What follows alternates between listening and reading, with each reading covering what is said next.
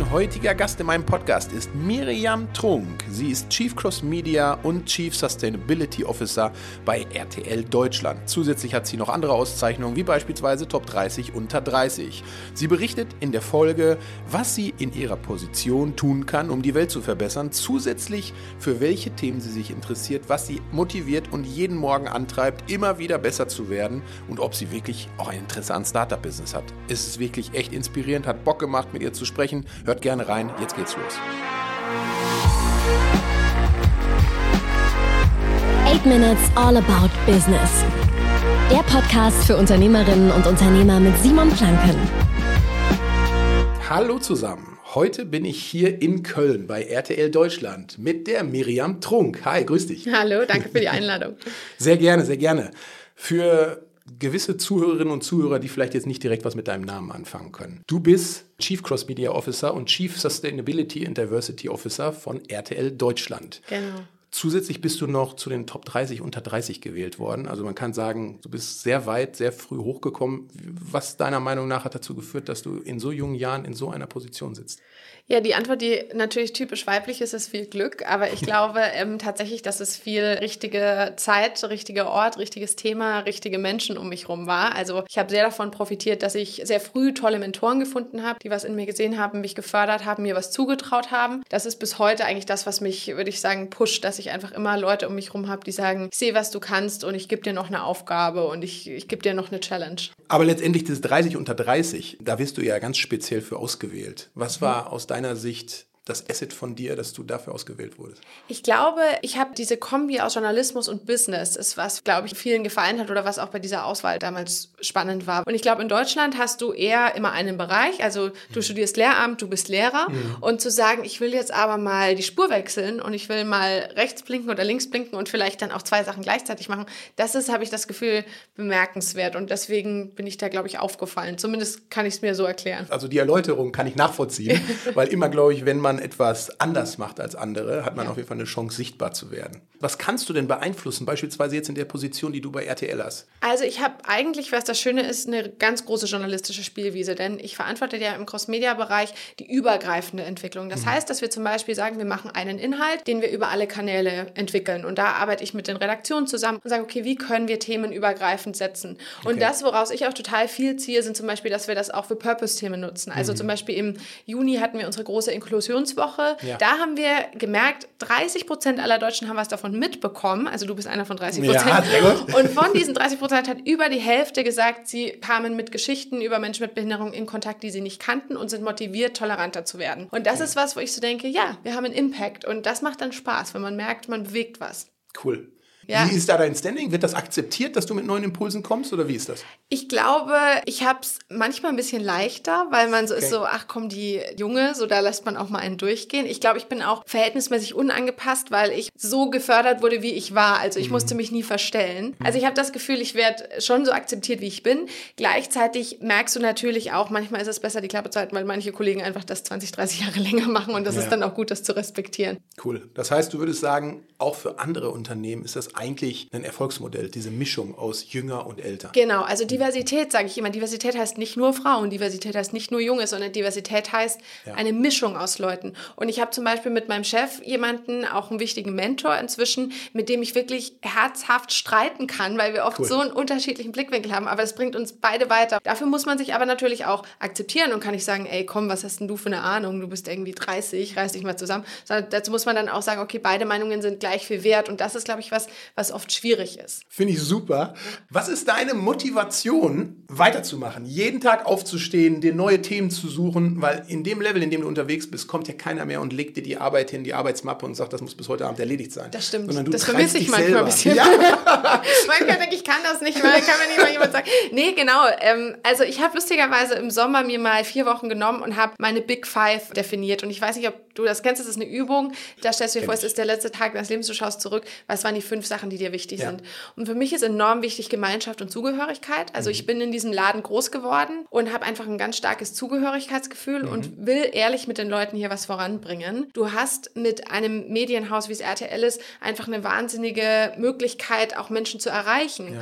Und das zu nutzen für was Positives, wo Menschen einfach mit Lebensrealitäten in Kontakt kommen, die sie noch nicht hatten, das ist was, was mich total antreibt. Und zuletzt, ich bin ein krasser Leistungsmensch, also das war ich schon immer. Ich war Einserschülerin, ich war schon immer jemand, der total auf Leistung war und ich definiere mich auch selbst sehr über Leistung. Also ich bin auch mit mir selbst wahnsinnig hart, wenn was nicht klappt. Und das ist was, was mich total antreibt. Ich will immer das Bestmögliche erreichen. Stark. Finde ich super. Ja. Ähm, bestmögliche erreichen, wir haben ja vorhin schon darüber gesprochen, Wohlstand und ja. auch, ich sag mal, Bezahlung und sowas. Ja. Wie hat sich das über die Jahre verändert bei dir? Also als ich angefangen habe im Journalismus, war mir Bezahlung gar nicht wichtig. Mhm. Also was heißt nicht wichtig? Ich habe das einfach, es war nie so das Riesenthema. Ich meine, im Journalismus musst du ja unbezahlte Praktika ja. machen bis zum Umfang. Mhm. Weil das Thema Diversität dazu führt, dass wir wirklich ein Problem mit der sozialen Herkunft haben, weil wer kann sich das leisten, ja. drei Monate umsonst zu arbeiten, vielleicht mhm. noch eine Wohnung zu finanzieren in einer fremden Stadt. Mhm. Also ich komme aus einem Unternehmershaushalt und das war sicher auch eine wichtige Voraussetzung. Also ich dachte jetzt nicht, dass Geld auf Bäumen wächst, aber ich war, dachte immer, ach, passt irgendwie alles. Mhm, ne? Okay. Und dann irgendwann habe ich erst mal verstanden, und das habe ich tatsächlich erstaunlich spät verstanden, wieso die Gehaltsgefüge sind. Ja. Also noch so mit Anfang 20 dachte ich, ach, so ein CEO in so einem Großkonzern, der verdient so 150.000. Okay. Das. In so einem Großkonzern, ja, ja das ist ja total. Interessant, dass ich, ne, also da denke ich auch im Nachhinein so, wow. Das war jetzt nicht wahrscheinlich, also hätte man rausfinden können.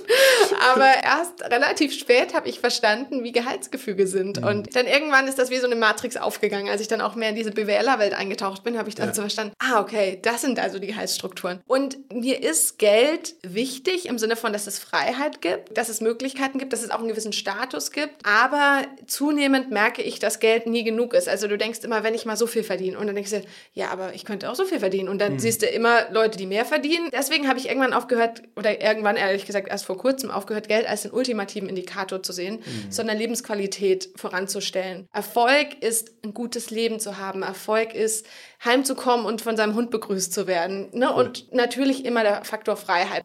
Ich meine, da hast du viele Sachen schon angesprochen, ja. die wahrscheinlich sehr viele Leute auch als ultimative Freiheit sehen. Ja. Wie wir gerade gehört haben, willst du dich ja immer weiter auch treiben. Was Total. ist dein Ziel für die nächsten Jahre? Ich hätte gerne noch mehr Impact. Also das, was mich antreibt. Ich habe äh, vor einiger Zeit schon gesagt, ich weiß gar nicht, ob ich unbedingt CEO von so einem Wirtschaftsunternehmen werden muss. Das hatte ich eine Zeit lang gedacht. Mhm. Aber für mich ist das Thema Impact wichtiger. Und tatsächlich mhm. könnte ich mir vorstellen, zu sagen, ich engagiere mich politisch noch mehr. Gerade bewege ich was im Brainprint, nennen wir das. Mhm. Also sozusagen Leute kriegen was mit über Medien. Aber zu sagen, sagen, noch einen direkteren Impact. Und deswegen glaube ich, mein nächster Schritt ist eher in Richtung, was kann ich auch neben der Arbeit noch machen? Wie kann ich okay. mich vielleicht politisch noch mehr engagieren? Was ja Horror ist in diesem Parteisystem. Ich habe mich da jetzt nur mal reingefuchst, aber mal sehen. Aber das ist, glaube ich, eher der nächste Schritt. Was wäre, wenn ein Startup kommt mit irgendeinem coolen Thema und sagt, wir brauchen dich dabei? Wenn der Purpose passt und der Impact, also das ist das nochmal zurück zu den Big Five, wo ich sage, wenn ich mal gehe von dieser Erde, was ja hoffentlich noch ein bisschen hin ist, aber möchte ich das Gefühl haben, ich habe